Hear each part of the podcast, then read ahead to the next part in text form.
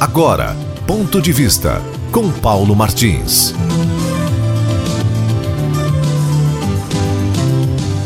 Os ministros militares do governo se dizem ofendidos com a decisão de Celso de Mello, outro inquilino do STF, cujo posto lhe caiu no colo, né?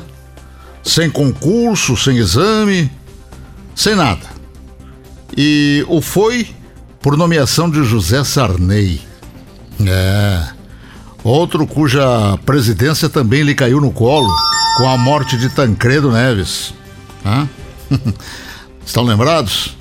Caiu no colo com a morte do Tancredo Neves e caiu no colo em razão do cargo de presidente à época não lhe ser de direito, e sim de Ulisses Guimarães, pois Sarney era vice de Tancredo. No entanto, esse protocolo só seria válido se Tancredo tivesse assumido. Ele morreu antes de assumir. E então armaram um cambalacho e José Ribamar, Sarney, uma espécie de dono do Maranhão, era falso, até no nome, acabou na presidência, cometendo desastres como tabelamento de preços, é, determinar laçar boi no pasto e outras diabruras próprias do poder civil que falhou e vem falhando desde que os militares deixaram o poder. E no Brasil, falam muito em Constituição principalmente colunistas, né? Que deixam de, de se pautar por suas obrigações profissionais para se colocarem entre, eu digo, entre os varais de suas ideologias estúpidas e insultantes. Os militares, em nível de generais, se sentiram insultados pelo fato de Celso Melo ordenar, vejam vocês, ordenar que os depoimentos dos generais Augusto Heleno, do Gabinete de Segurança Institucional, Walter Braga Neto, da Casa Civil, e Luiz Eduardo Ramos, da Secretaria de Governo, sejam, sejam tomados até por condução coercitiva ou debaixo de vara, que é uma expressão jurídica. Uma ameaça inoportuna, pois os apontados não haviam se negado a absolutamente nada. Ele não tinha nada que intimidar quem quer que seja são generais. E general não é moleque.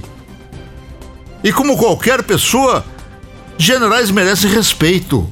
O que Celso Melo, quem sabe, invocando também a ele a condição de Deus do Olimpo, como se consideram também alguns de seus pares, não respeitou.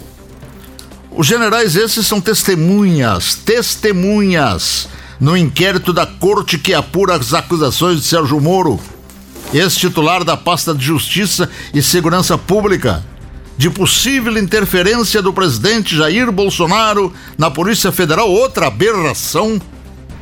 Eu repito, outra aberração, pois aí está uma interferência indevida de um poder do STF em outro, o da presidência. Como ocorreu com Alexandre de Moraes, né?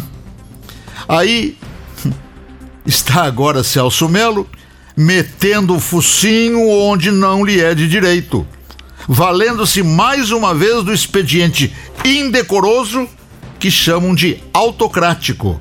Na verdade, uma indecência, né? Uma vilania, um poder maiúsculo cuja mente questionável que o usa não recebeu um voto sequer da população.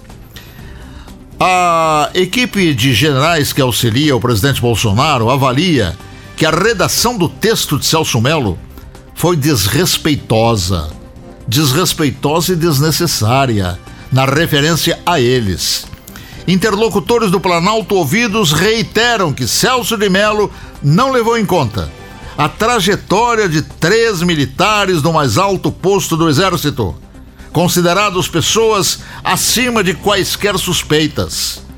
Enfim, mais um episódio lamentável de parte de integrante do STF. Tribunal que, devido à falta de respeito a seus limites, às vergonhosas mordomias e gastos em ostentação por conta da população, está mais do que evidente que precisa ser profundamente revisado e reformado em sua estrutura de poder, exigindo-lhe doses adequadas em sua estrutura de poder É, exatamente, exigindo-lhes é, respeito. Respeito para daqui para frente, seja respeitado. Eu repito, respeito para que daqui para frente seja também respeitado. E Celso Melo bem que poderia agora aproveitar para montar aí nesse cavalo que passa encilhado por ele mesmo e antecipar o seu pijama antes de novembro chegar, quando completará a idade máxima para estar ali. Outro privilégio, né? Que também lhe caiu no colo. E nos demais também, já que o limite antes era de 70 anos e estenderam para 75 para o mal de todos e angústia geral da nação. Ponto de vista com Paulo Martins.